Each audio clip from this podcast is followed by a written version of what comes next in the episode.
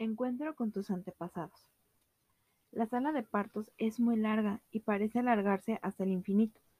Te das cuenta de que no solo están el médico y las comadronas, un grupo de gente te espera.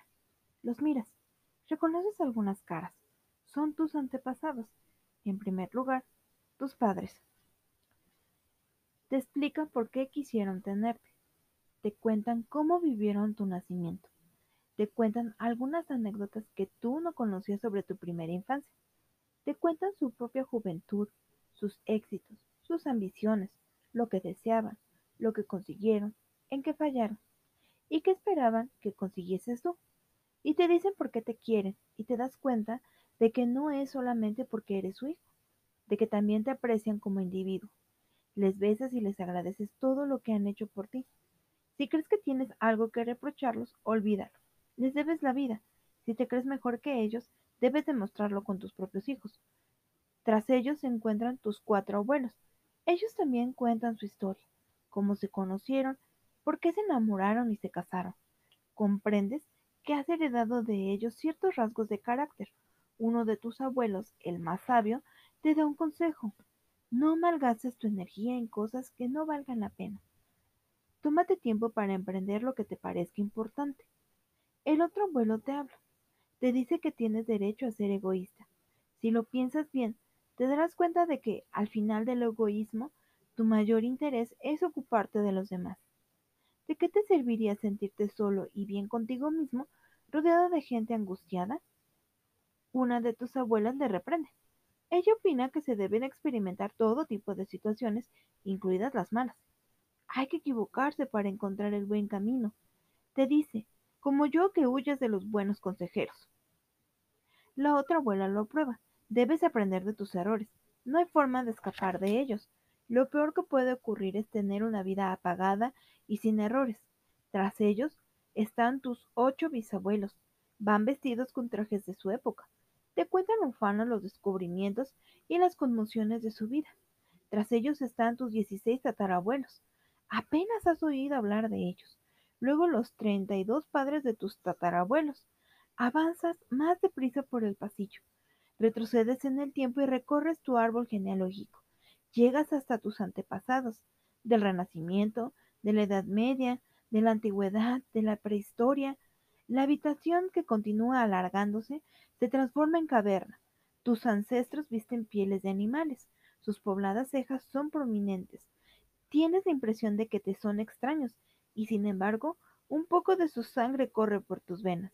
Te miran con benevolencia, pero no consiguen expresarse en un lenguaje inteligible. Entonces conversas con su espíritu, conversas por telepatía con los delfines. ¿Por qué no con tus antepasados? Te muestran lo que les fascina, el fuego encendido con piedras, los arcos y las flechas. Te dicen que tú también en tu infancia, cuando jugabas con arcos, reproducías la historia de la humanidad. Te hablan de su visión del mundo. Para ellos el misterio está en lo que hay más allá del horizonte.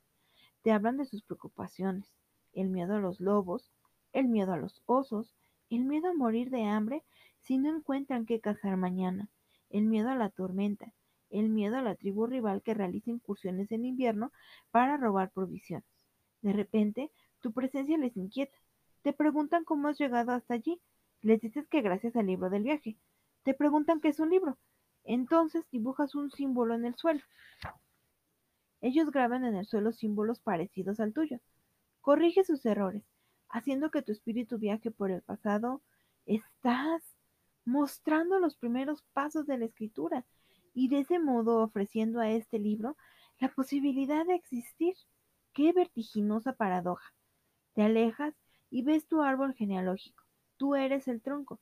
A tus pies hay una maraña de raíces sobre ti el espeso ramaje. Estas hojas de arriba son tus hijos, sus hijos, sus nietos. El árbol de tu linaje es a su vez una raíz que se mezcla con miles de raíces más para formar el árbol de la humanidad. Los nudos de la corteza de las ramas son las crisis que aparecen regularmente en la evolución de la especie. Son las guerras, las migraciones, las crisis económicas, los inventos, las exploraciones, los conflictos sociales, los golpes de Estado. Regresemos con tus ancestros a la habitación transformada de sala de partos en caverna. Se abre ahora al bosque. Estás en medio de una frondosa selva.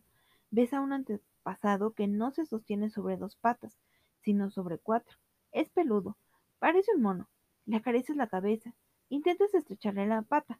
Escucha a su espíritu. Te dice que los felinos que van a robarles a los pequeños, cuando toda su horda duerme en las ramas, les causan muchas preocupaciones. Tienen miedo de no encontrar comida, tienen miedo a que mañana no salga el sol. Tú continúas sobre esa rama. Ahora, los seres que están ante ti ya no tienen nada de humanoide.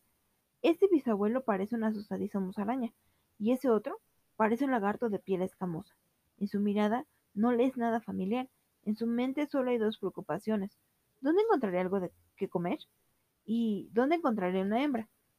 La larga rama desciende hacia el océano, donde descubres a tu antepasado pez.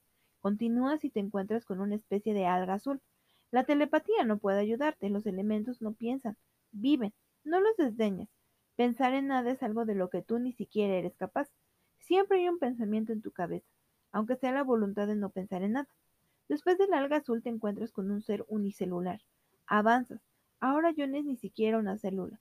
Es una molécula de agua, un átomo de hidrógeno, un quark. Y antes de ser un quark era energía pura. Era luz, calor, Tienes en la sangre el recuerdo del Big Bang original. Percíbelo. De ahí procedes, en lo más profundo de tu ser, de una gran explosión que se produjo un día en el universo. Observas que el Big Bang desde el interior. Le preguntas por qué existes en vez de no ser nada. Le preguntas por qué tu conciencia, simplemente leyéndome, es capaz de proyectarse hasta aquí. Y el Big Bang, gigantesco explosión, te explica por qué has nacido, tú en particular, Escúchalo bien. Si lo deseas, quédate un poco en el Big Bang original. Flota en la luz fósil. Esa luz es también uno de tus antepasados. Ahora que sabes esto, estás listo para otro descubrimiento. Sígueme. Volvemos a la Tierra.